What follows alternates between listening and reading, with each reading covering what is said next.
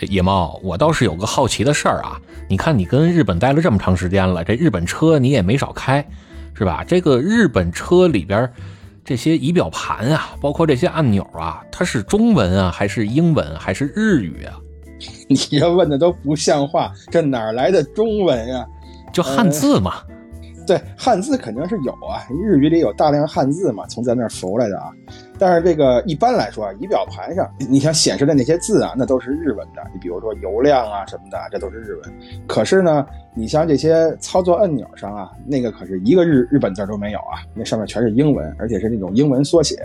反正基本上，我觉得吧，你要是不太懂车的人，根本是看不懂它那是干嘛的。你说这个不太懂车的人看不懂啊，我是深表认同啊。就别说这不懂车的了，你像咱俩这种啊，稍微懂点车的，有些可能还真看不懂啊。比如你看啊，这个网上啊，关于这个汽车仪表盘上的 logo 啊，就这个故障灯啊，或者各种提示灯吧，就有好多啊，挺稀奇古怪的。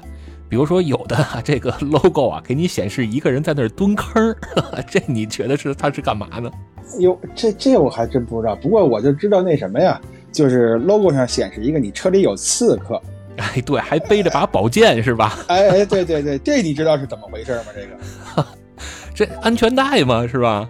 哦，那你刚才蹲坑的那个是那零下四度哦，对吧？他写一个负四嘛，然后那右上角是一个圈儿，就感觉像是一人蹲在那儿，那圈就是个脑袋，嗯，后边还一扶手。哎，是这都还挺好理解的啊。有一个 logo 啊，就到现在我到今天为止，我都不知道它是代表什么意思啊。什么 logo 啊？就是这王八晒太阳啊。这怎么个王八晒太阳啊？呃，就那个底下有一只小王八嘛，然后上面给你弄一个小小圆圈，圆圈上还各种放着光辉啊，有这晒太阳这感觉。这是什么呀？这个？嗨，你甭管什么故障了吧。啊，甭管是这机械故障让你龟速行驶啊，还是说这个提醒你现在是蠕动模式啊，还是什么电瓶的问题吧，反正啊，就是种种说法都有。这也就验证了一个什么呢？就是说啊，咱们现在这些国人啊，对于汽车的理解可能还真是没那么专业。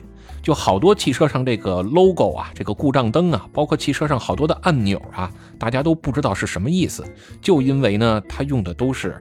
这个英文啊，或者是大家不太能理解的这些东西，哎，但是啊，有这么一个品牌，人家就挺好啊。他造的这些车呢，不光是这个车的型号啊，是用中文啊，就是各个历史上的朝代来给你命名，而且呢，他的这个车上的好多按钮啊，也都是中文。这一点啊，我觉得做的就特别的良心。哎，没错，你看这一下就方便了国人了呀。你说我买个车哈，我这学开车就够费劲的，我这还得花时间学英文。我觉得这个车企啊就应该跟人家学学。哎，是啊，你不光得学英文，你还得学绘画呢，是吧？要不然你知道这王八王八晒太阳是什么意思？这这我觉得不用学，你真瞪一美院的学生呢，他也不知道这王八晒太阳什么意思。所以啊，就顺着这个事儿，我就想往下聊聊啊。这个好多汽车上这个按钮啊，或者说它这些功能啊，包括这个车上的这些配置，用的也都是英文的缩写，很多人也都不太理解。要不然咱今儿就说说这些英文是什么意思吧。哎，你这个选题好啊，那咱就现在就开始说说啊啊，那咱就先来一个吧。比如说，我先问问你啊，这 ABS 听说过吧？啊，听说过，这可熟这个啊，就工程塑料是吧？哎，就不是。你看我这个聊日本的嘛，这 ABS 安倍氏嘛，是不是安倍晴明嘛？安倍他们家的事儿，哎，好嘛，你这阴阳师都出来了，这都不像话啊！这 ABS 呀，在汽车上其实它的意思呢是叫刹车防抱死系统。哎，这个其实我知道啊，我就是跟你闹着玩呢。哎，这我知道它是刹车防抱死。这个 ABS 刚出的时候啊，那个时候也正是我对这个汽车特别感兴趣的时候。就是我那时候买那个汽车杂志嘛，名字我已经忘了，上面就专门有一篇专刊介绍的是这个 ABS。就当时他就说呀，就是没有 ABS 系统的车，就当你猛踩刹车的时候，这个刹车会把轮子给抱死，这样的话呢，呃，这个车就容易打滑，就滑向一些未知的方向，那很危险。所以呢，一般怎么刹车呢？你得点刹啊，就是一下一下踩那个刹车，哎，别让它抱死。然后这个 ABS 是干嘛的呢？其实它就是一种，呃，就是有点类似什么呢？电脑帮你去点刹，呃，好像是它这个一一一分钟啊，它也不能这个开合多少次啊，那个具体数据我也忘了。就是这样的话，防止那个车轮被抱死，你那个车不就不会往哪滑，它不就没有危险了吗？我是我是这么理解的啊，不知道对不对？哎，你说这个还差不多啊，但我感觉呢，它好像有点反过来了。哎，怎么叫反过来了？就是我的理解啊，这 ABS 它不是帮着你去一个劲儿的点刹，而是帮着你一个劲儿的抬起刹车。在我们大力的踩刹车的时候啊。这个刹车盘啊，可能会被刹车卡钳给抱死。那 ABS 呢，就给你反方向去作用，啊，去减少你的刹车力度，让它别使那么大劲儿去刹车。但是呢，它也不能彻底给你松开，所以就反复游走在这个刹车是否被抱死的这个范围之内。这就是为什么呀？当我们在 ABS 启动的时候，你能感觉到刹车踏板在你脚底下一个劲儿的往上弹，去顶你的脚，其实就是在和你的刹车去做反方向的作用力。啊，你说的这个我还真经历过。就有一回我在高速上开车嘛，就前面那个车呀，它突然双闪就亮起来了，就是在提示我呀，那个前面要不就是堵车了，要不就是有事故。但是我这车速也比较快呀，离它也挺近的。哎，我就玩命踩了一脚刹车，我就感觉那个刹车啊，它就不断在往上顶我这个脚，啊，当时我感觉是不是这个 ABS 系统它启动了？那好像还真是这么回事啊。哎，这其实就真的是 ABS 系统啊在启动啊，在帮助你去避免前轮的这个刹车抱死，并且呢，这个其实啊，并不是说只有在你大力踩刹车的时候 ABS 才会工作，有的时候呢，我们轻轻一碰刹车踏板，ABS 也会起来工作。哟，这是怎么回事呢？这就是啊，在轮胎的这个低附着力的情况下，轮胎也会非常容易被刹车给抱死。比如说像雨雪天啊，啊，尤其是在这个雪的底下还冻上一层冰啊，这种时候你轻轻一碰刹车，这个轮胎啊就容易被抱死。上次咱们录北海道那期的时候啊，这个我还真忘了说了，就是在那个札幌啊那个路口马路上啊。那城市当中那个雪化了，化了，反复的冻结就成冰了，特别滑。你稍微一踩刹车，就感觉这个刹车好像是在往回弹，还真是。你这么一说，我想起来了。所以这块呢，我就想说一什么，就是现在啊，包括你在网上看啊，还有好多的这个所谓的汽车达人啊，跟大家说啊，这个在紧急情况下，啊，不要一脚把刹车跺到底，而是要使用这种点刹的方式。这我觉得就确实有点叫杀人越货了啊！这事儿办的就不老地道的。就现在大家的车已经都配有这个 ABS 系统了，那你人脚再怎么用这种快速的点刹，也不可能像 ABS 系统这电脑帮你去控制它的这个点刹的频率那么的快啊！咱一般的人啊做不到那样啊，可能也只有漫画中的人物能做到。这个 ABS 啊，我是彻底弄明白了啊。这还有一个我闹不明白的叫什么呢？就是这个 ASR。你要说这 ASR 啊，大概也是从几十年前就已经有了的这么一个功能。另外一个说法叫 TCS，呃，某些品牌它把这功能叫 TCS，某些品牌呢又给它起名叫 ASR。当然还有其他的名字啊，人家里边是有专利的，所以为了避免侵权，人家就起了不同的名字。但是它干的事儿其实是同一个事儿，就是叫驱动轮防滑系统。就是防止你在这个加速或者是呃刹车的过程中，驱动轮打滑的。呃，基本上跟刹车没什么关系。刹车这个防止打滑，人家有 ABS 去干了，对吧？它主要管的是加速的时候。啊，明白了。这个 ASR 和 ABS 相当于哼哈二将呗，就是。嘿，哼哈二将啊，俩人互相把着，一个把着刹车，一个把着油门啊。你看这多好啊！那它具体是怎么工作呀？我或者说我开这个车的时候，我怎么就能够启动这个 TCS 或者是 ASR 呢？一般咱们的家用车呀，着车之后，这个功能呢是默认已经被打开了。我们可以选择通过一些方法，比如说你去拔保险呀，或者你在车里边用按钮是短按或者长按的各种种种方式吧，去选择把这个功能啊。给它关掉啊，有的能彻底关掉，有的呢只能关掉一部分。呃，首先咱们先来说这功能是怎么实现的吧。啊，其实特别简单啊，就是当你检测到这个车呀，啊，比如说啊，咱现在开了一辆两驱车，甭管是前驱还是后驱，当它检测到你这个驱动轮和从动轮之间的转速呀有很大的差异的时候。他就认为你现在的驱动轮是处于一个打滑的程度。这个打滑并不是说这个车轮不转啊，然后车在拖着走，而是说这个打滑代表的是车轮干转啊，但是车速呢并没有对应的上。就是起步的时候打滑嘛，比如说你起步的时候，驱动轮刚好在那个砂石路面，刚好，比如说底下有那个沙子呀，它比较滑，呃，实际上你车轮现在的转速，车已经可以启动了，但是呢，因为它滑，它还没有启动，那不就叫空转吗？还有一种可能呢，就是这个车轮啊，比如说我们现在是时速啊，十公里每小时，那这车轮一秒钟啊，就随便举个例子吧，应该转三十圈，但是它现在实际啊已经转了五十圈了。对应的这个车速呢，应该远超于实际的车速，但是并没有达到这个车速，那就是轮胎在原地干转嘛，或者轮胎在往前转，只不过没有带动这么快的车速。这个时候它就自动启动了。哎，对，啊，它就会去防止让你的驱动轮啊过多的打滑，因为这个功能呢，它是为了保证驾驶上的一个安全性啊，就不管你是前驱还是后驱。啊，驱动轮的打滑确实是对于行车来说是不太安全的，但是在某些场合下，我们会诚心把这个功能给它关掉。哟，那什么场合呢？哎，很多啊，比如你看咱们这个玩赛车的时候啊，尤其是玩直线加速赛的时候。都会让这个驱动轮啊去提前做一些空转的工作，让轮胎迅速的升温。那轮胎温度起来了之后呢，轮胎和地面之间的抓地力才会更好。啊，这是一种情况。还有一种情况呢，就是当我们这个车呀，在某些情况下处于陷车了，那我们需要通过干挠的方式把这个车给它挠出来。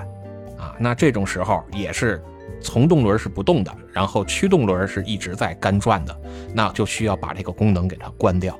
嗯，不过这个要是不懂车的呀，还是千万别这么操作啊。刚才野猫说的这个特别的准确啊，就是大家千万别随便玩这个驱动轮防滑系统啊，因为有些时候你这个车虽然是现车了，你想通过干挠的方式去挠出来，但你也得判断一下情况。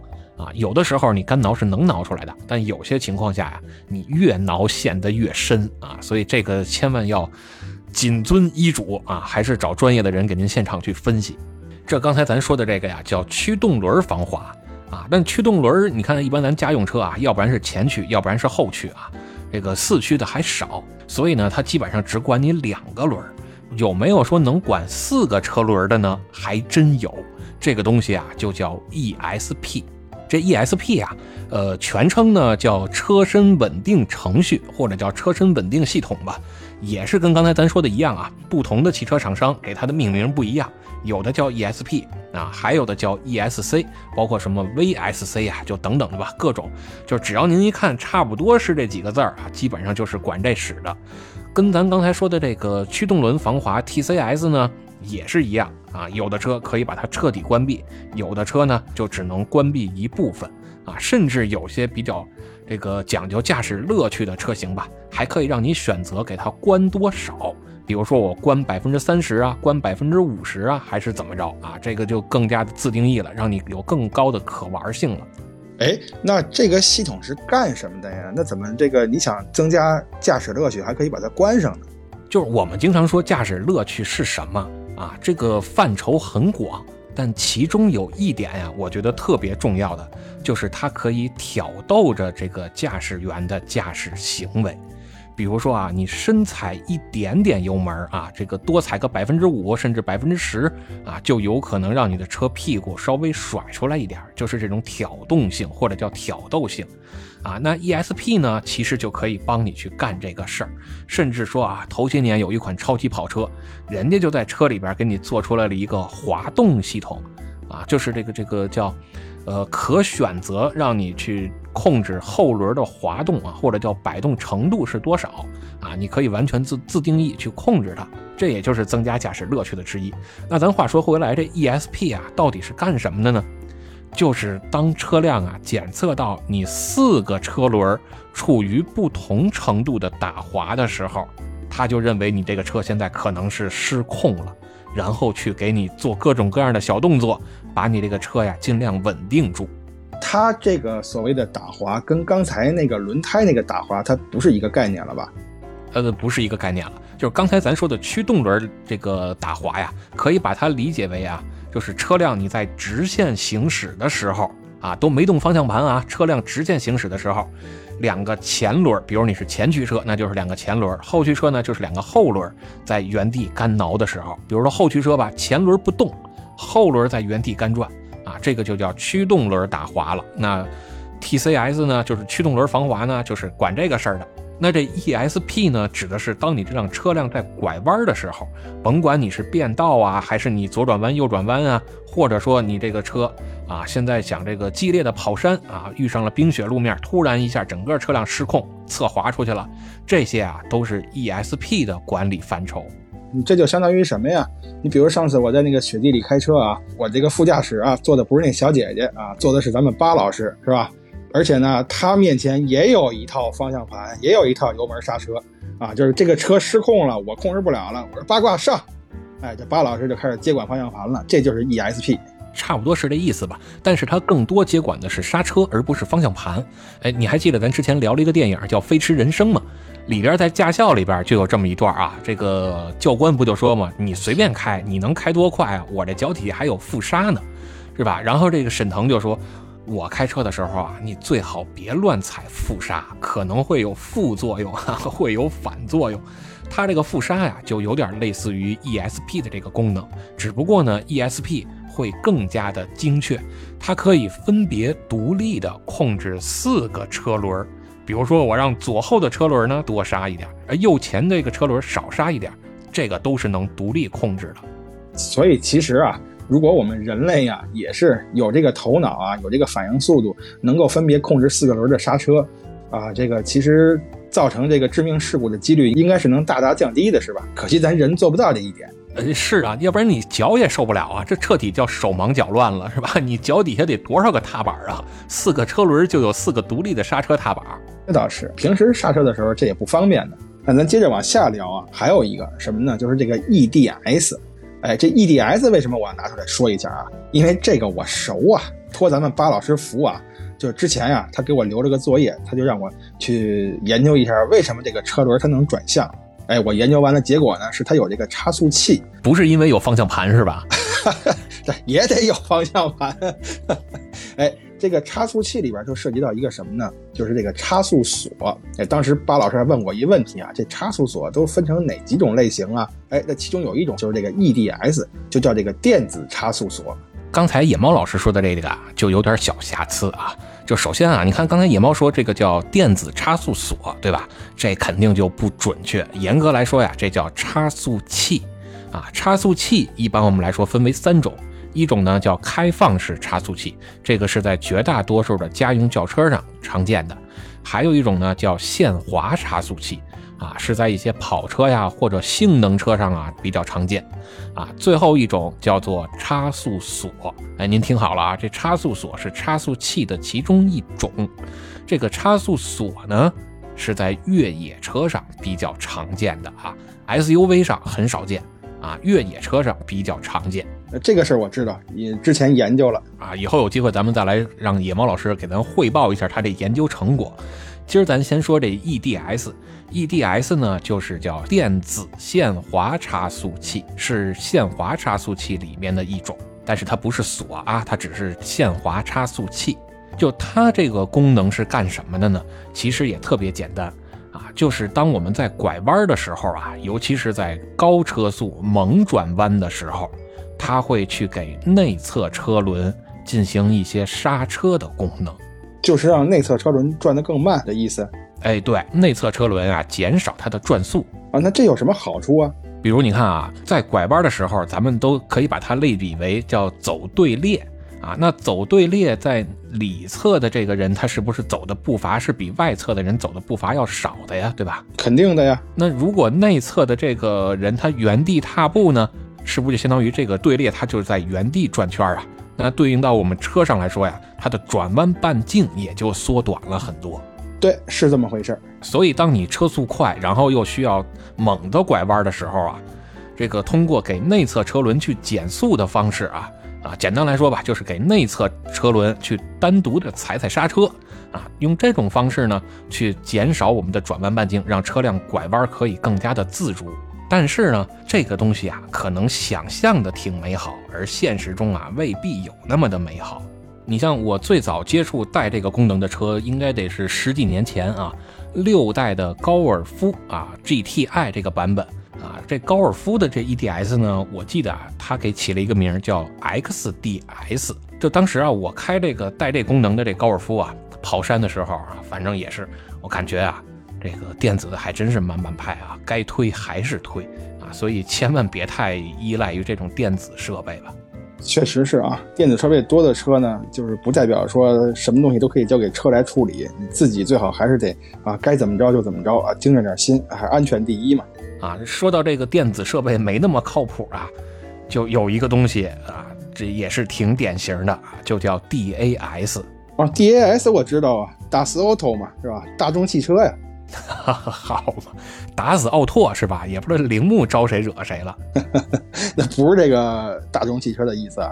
这 DAS 呀，其实是叫线性转向系统。哎呦呵，这听着可高大上了啊！这一提线性啊，我怎么就想起那个线性代数来了？没事，还有线性马达呢，是吧？听着都挺高大上的。哎，是，那这怎么回事呢？这线性转向系统啊，说白了。就是叫劫持了驾驶员手中的方向盘。哎呦，这这事儿大了啊！这个 听着挺危险的，是吧？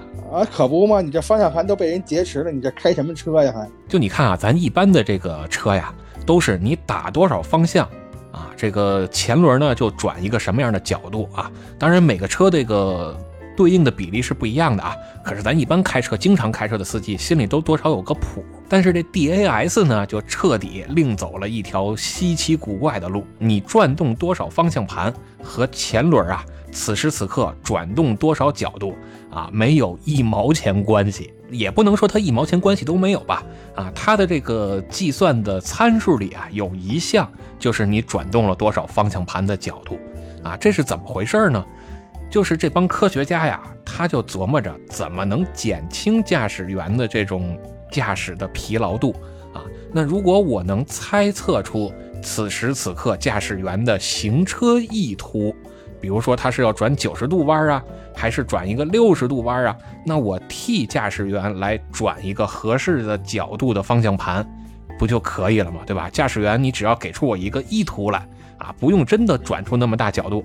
不就把这事儿解决了吗？驾驶员多轻松啊！哎，你这听着听着不错呀，这个 是对吧？你看正反都让我给说了，但现实啊，是吧？但现实中是什么意思呢？就是啊，他会去计算你当前的车速是多少。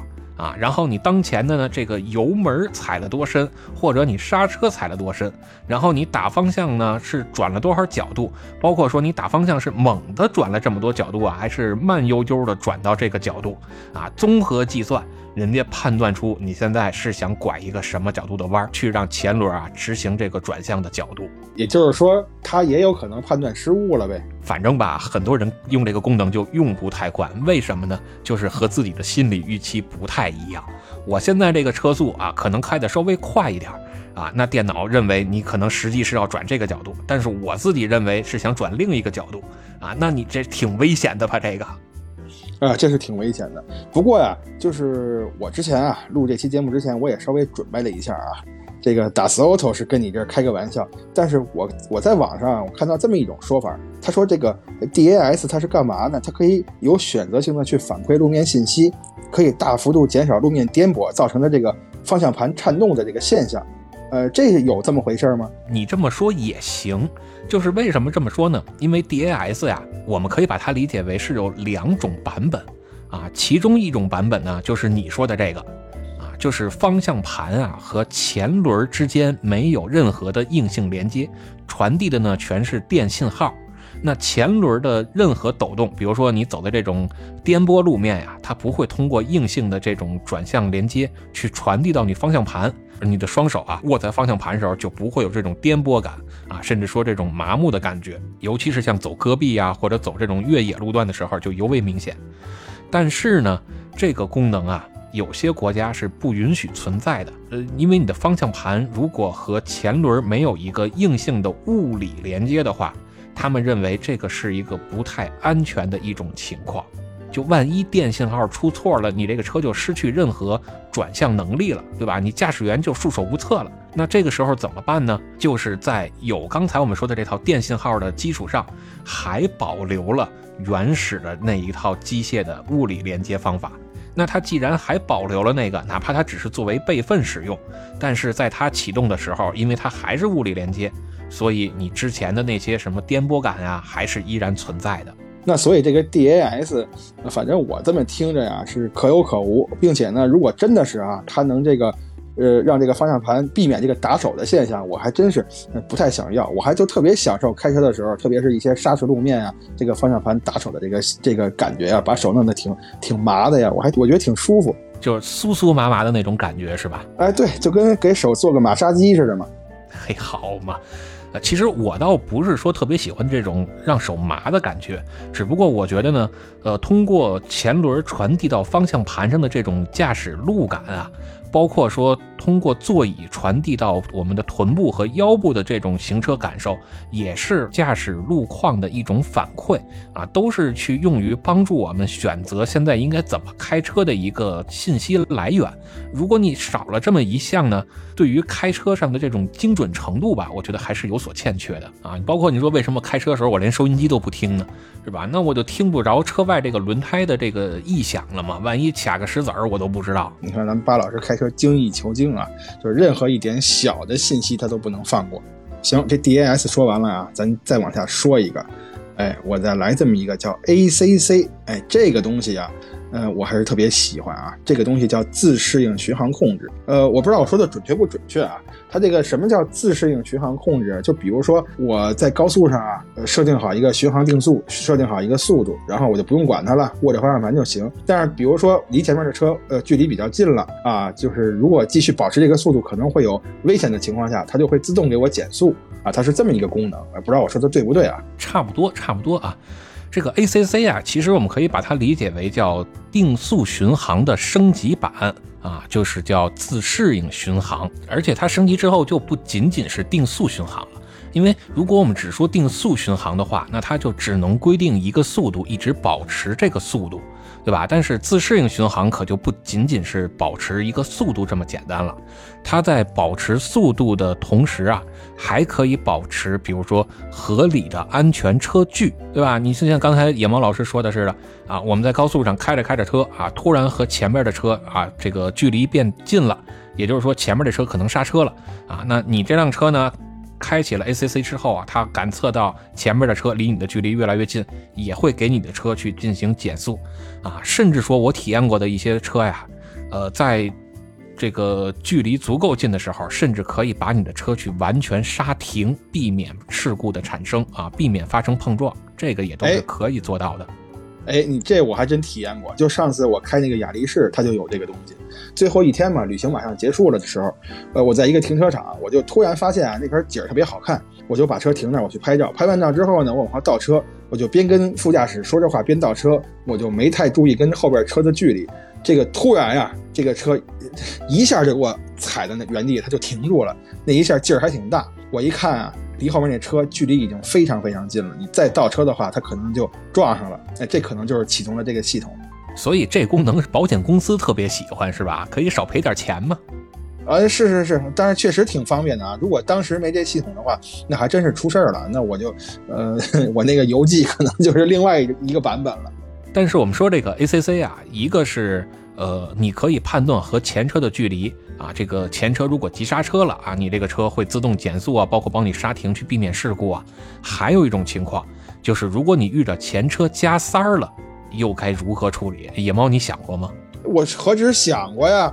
我跟你说，这日本人开车特没溜，你知道吧？也不知道他们那驾校是怎么教的。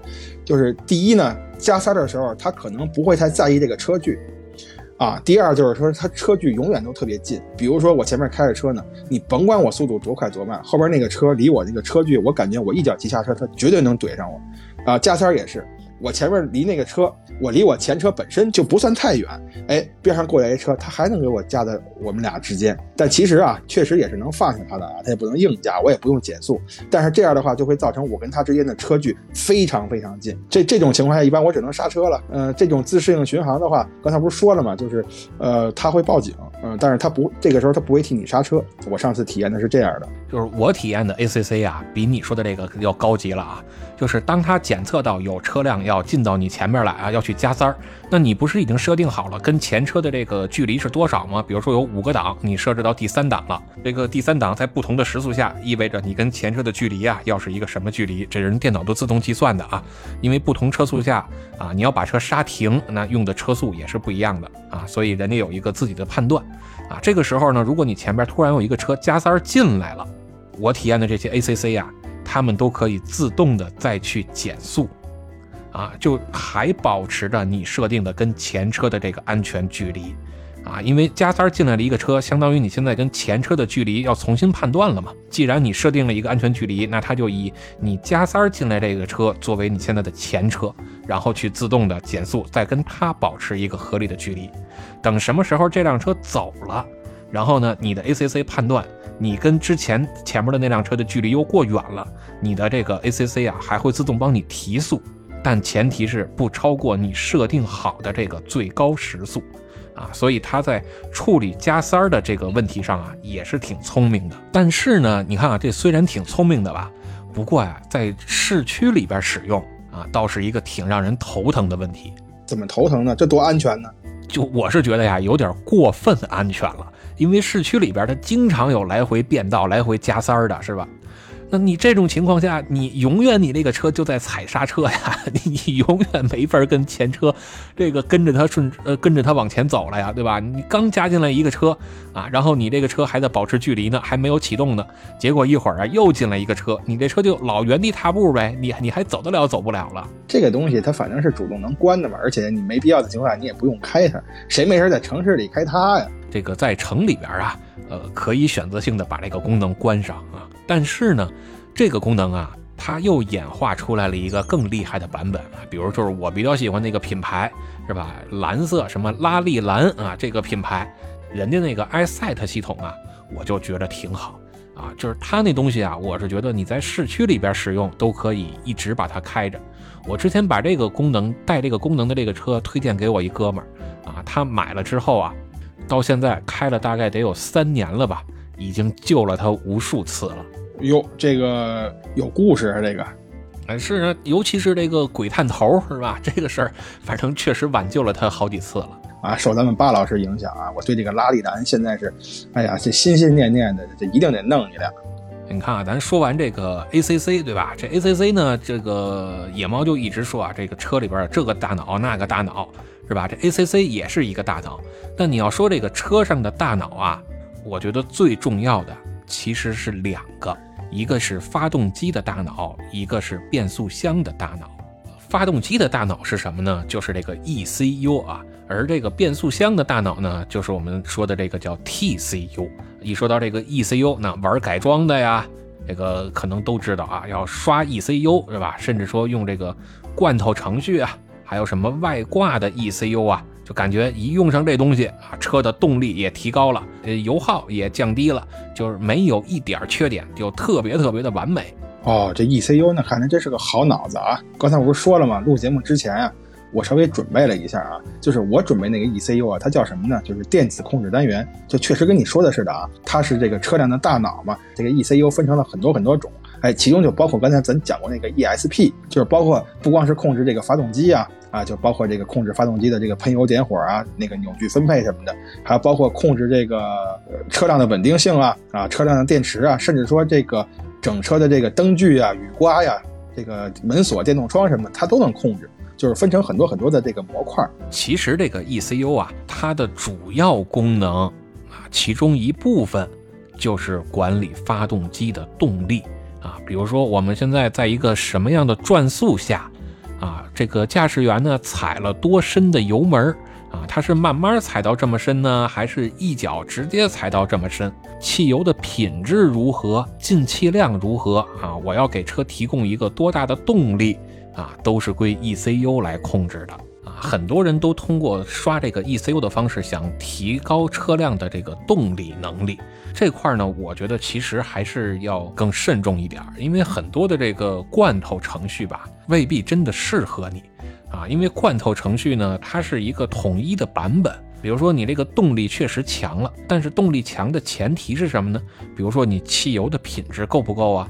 你车的这个进气量够不够啊？对吧？这些你都要综合考虑，甚至说它的这个动力的强是不是真的符合你对于这辆车的需求啊？如果你只是上下班代步，那你需求有这么高吗？或者说你是想跟人去跑比赛，那它能提供的这个动力的高低够不够你的这个需求呢？我觉得这都两说着。而更合适的呀，我觉得还是所谓的叫特调 ECU，就是这个特调其实是什么呢？就是你这辆车上的 ECU，它的动力程序啊，是人家工程师专门为你一个人量身定做的。比如说在你车上看你的 OBD2 传出来的这些参数啊，啊，包括看你的 map 图啊，看你的各种请求啊，等等的啊。甚至说让你挂着这些记录仪啊，挂着这些设备啊，你去跑几天啊，它监测你上班的时候你对于动力的请求是多少啊？这个路上不堵车的时候，你又有一个什么样的动力请求？回来啊，再根据你的自身情况去为你选择适合你的这个程序，专门给你编写这么一套，这个才是真的叫量身打造，更适合你的。啊，行，那这个 ECU 明白了。那接着刚才你又说了一个 TCU 哈，就是另外一个大脑，呃，控制这个变速箱的。就现在吧，这个变速箱厂商啊，很多都是和主机厂包括发动机啊去协同标定的了。TCU 呢，我们可以简单的把它理解为有这么几个功能，一个是选择档位，档位意味着什么呢？就是不同的转速，而不同的转速意味着不同的动力表现。两千转的时候，你油门踩到底啊，跟你五千转的时候油门踩到底，这辆车的动力表现那是截然不同的啊，完全就是两台车。所以你通过这个 TCU 去选择了不同的档位，也就选择了不同的转速，那也就带来了不同的车的动力表现。还有一个呢，就是可以让你有不同的模式啊，比如说我现在是经济模式啊，这个开车的时候我选择现在是经济模式，那我的这个动力请求啊，动力表现啊就会少一些啊。通过发动机啊转速提升的少，少喷油，少进气，对吧？就节能减排。那变速箱呢，同时也做到这样的功能啊，就是尽量早的换挡啊，这样不就也让发动机的转速降低了吗？是吧？你跑高速同样是一百二十公里每小时啊，那你用三档和你用六档，这转速肯定是不一样的嘛。啊，这个档位越低，转速越高啊，那就越费油。哦，你说到这儿我就明白了。你看我开那个车啊，经常能看见什么呢？它有一个切换，哎，可以切换成经济模式、运动模式，或者说什么普通模式啊，就是它有很多模式。我当时就很奇怪，我说这个模式它是通过什么控制的呢？它凭什么我切到经济模式它就省油呢？啊，就原来就是说这个东西就是通过这个 ECU 啊或者这个 TCU 啊它来控制的。哎，对，就刚才我不也说了吗？现在都是协同标定嘛，啊，所以这个模式是发动机和变速箱啊共同来去达成的，也就是 ECU 和 TCU 啊他们共同来实现的。所以啊，这个当你想要去慢慢悠悠啊这个代步的时候，完全可以切换成叫 ECO 模式，就是我们说的叫经济模式。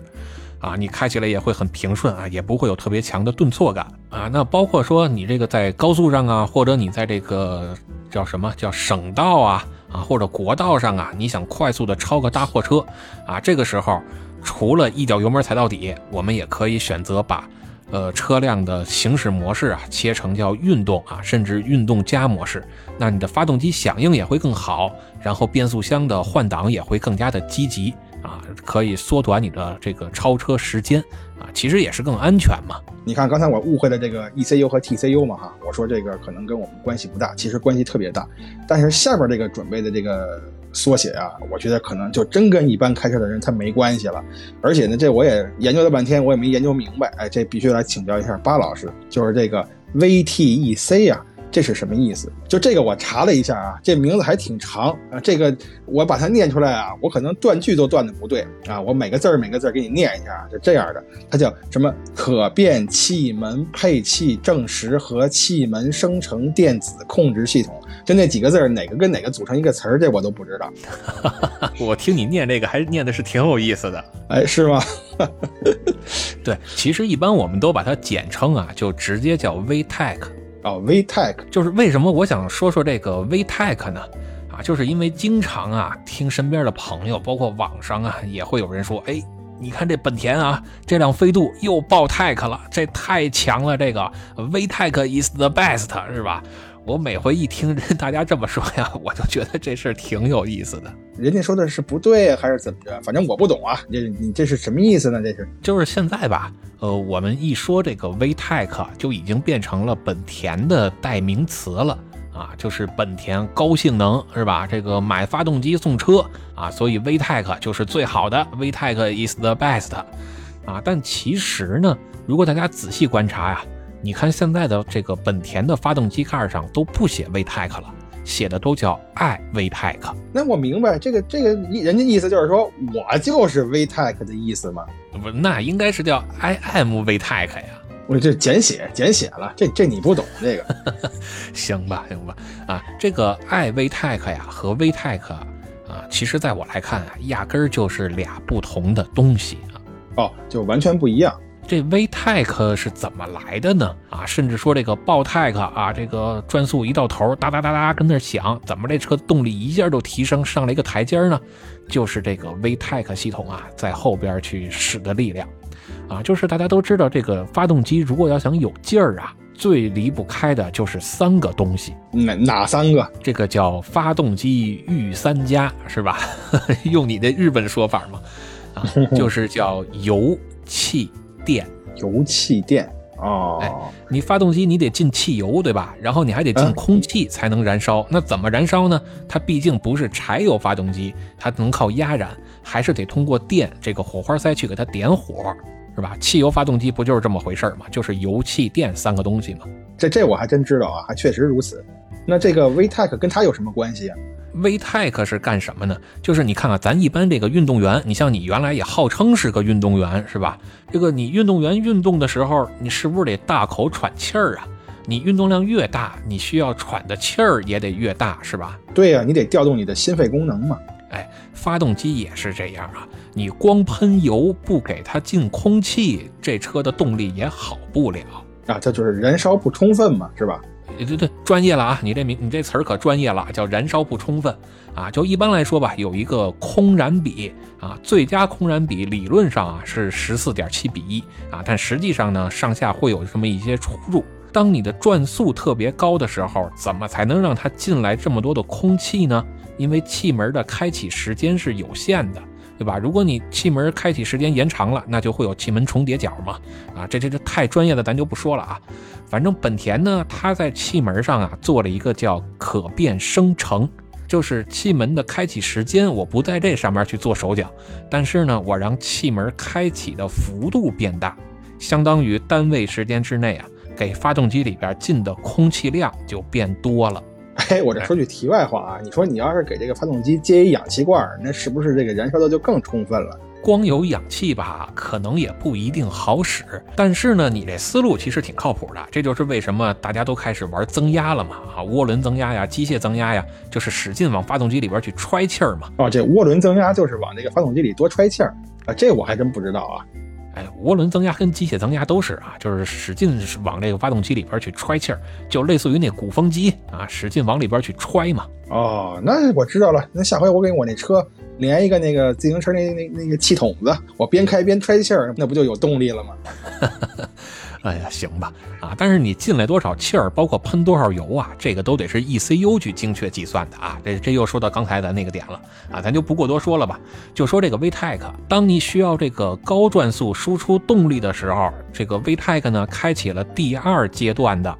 这个气门生成就让它可以往发动机舱啊，这个燃烧室里啊进入更多的空气了，配合更多的汽油啊去燃烧，产生更强的动力。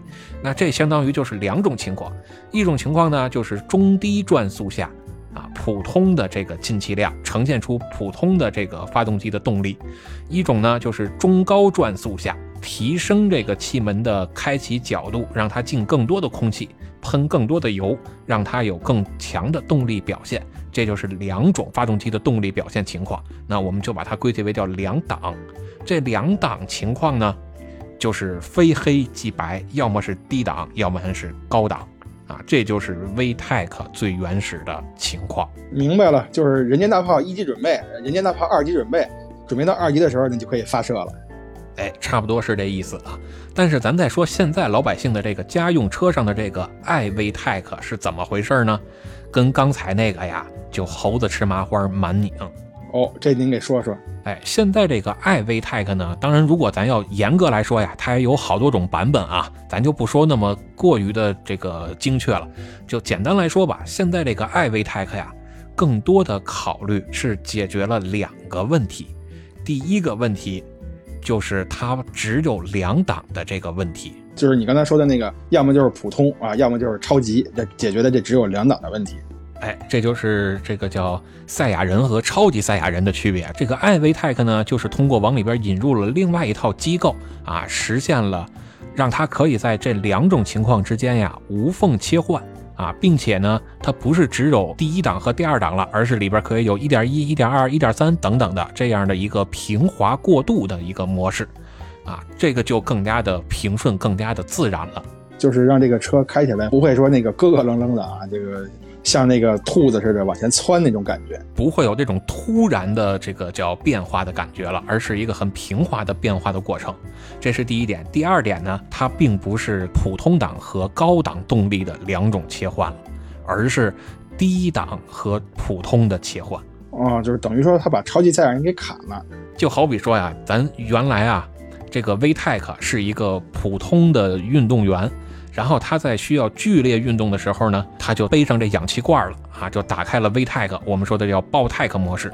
而这爱 VTEC 呢，是普通的一个运动员在逛大街、遛马路的时候，他戴上个口罩，因为他就不需要有那么多的动力请求，那就少喷油、少进空气啊。所以他真正需要跑步的时候，他就把口罩给摘下来，哎，然后顶多就实现了一个普通运动员的水平。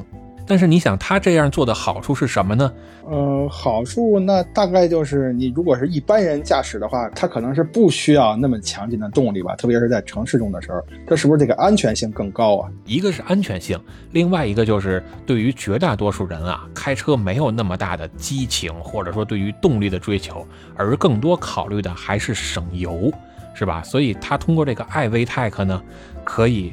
减少对于速度的追求，对于性能的追求，而把它转向于去追求在经济、燃油经济上上的考量。哦，你这么一说还真是啊，就是有这个艾维泰克的时候啊，可能相比没有它的汽车呢，就是你在动力上，哎，能得到一些更加的动力，但是它也同时考虑到了这个经济性，就是同时满足了这个经济和动力两方面的需求嘛，就对于一般人来说。所以啊，这就是 VTEC 和爱 VTEC 最本质上的这么两点区别。这个还有点意思啊，这个我就彻底搞懂了啊。就是你看啊，这个 VTEC 和爱 VTEC 这么一说，可能就能明白了。但是你要说这个 VTEC 呀，或者爱 VTEC 是只有本田才有吗？我觉着可能不是。就如果你刚才啊。咱没聊刚才那些内容，我肯定就说是啊。但是你看刚才咱聊一些内容的时候，你说呢？就不同品牌呢，它可能说这给这个起了个不同的名字呀，对吧？那可能别的品牌它也有这个技术，只不过名字它不叫这个。你看野猫老师学聪明了啊！从刚才咱们说的这个什么 ESP 啊开始，就是说了不同的品牌它都有类似的技术，只不过叫的名儿不一样。那这个 VTEC 呢，也都是不同品牌都有类似的技术，只不过名儿不一样。比如说丰田。人家就有叫 VVTi 啊，VVTi 这个就是号称是丰田独有，是吧？就咱不说了吗？就是呃，不同的品牌它实现的原理啊是类似啊，但是呢，这个实现的技术解决方案是不太一样的，所以它都给起了一个名字，说这个东西啊是我们自己品牌才有的，别人没有啊。那人家呢也有类似的实现类似功能的方式，只不过稍微有点区别。啊，所以不同品牌都叫不同的名字。比如你看这个丰田，人家是叫 VVTi 啊，你像宝马那个玩的更厉害了啊，人家号称这个叫可以抛弃传统的节气门机构了啊，只用气门啊来去做这个进气量的管理啊，什么 Vanos 是吧？这个 Wolftronic 这是宝马这一套，其实啊。它最终的目的都是同样的，只不过实现的这个方式不太一样罢了，就是用不同的手段干同一件事儿啊。以后有机会吧，就是以后有机会咱们专门聊到不同品牌的发展史的时候啊，可以好好再去详细的讲一讲。关于这个 VVTi 啊，我其实事先查了一下，他说什么呢？就是好像它跟那个刚才咱说的那个东西比啊，它这个驾驶方面的激情可能就更少了，就是在所有的调教方面还是主要以这个舒适性为主啊，是这么回事吗？呃，说舒适性好听点啊，主要就是燃油经济性，因为燃油经济性越高，这个车的动力输出就越差，那动力输出越差呢，开起来也就越平顺，说的好听点就是越舒服。我原来其实开车还是挺愿意追求这个舒适性的。这个自打认识了巴老师啊，我对这个舒适性的要求是越来越低，就对这个激情的要求啊是越来越高啊。所以啊，这个下回你买车就可以得认清楚了啊。这个爱 VTEC 就别考虑了，就去买那个只有 VTEC 的。这下回买车带着你一块儿去啊，你说买哪个我就买哪个。行，好，好，好啊，买回来我先开两天。哎，那都没问题，那都没问题，反正你掏钱就完了呗。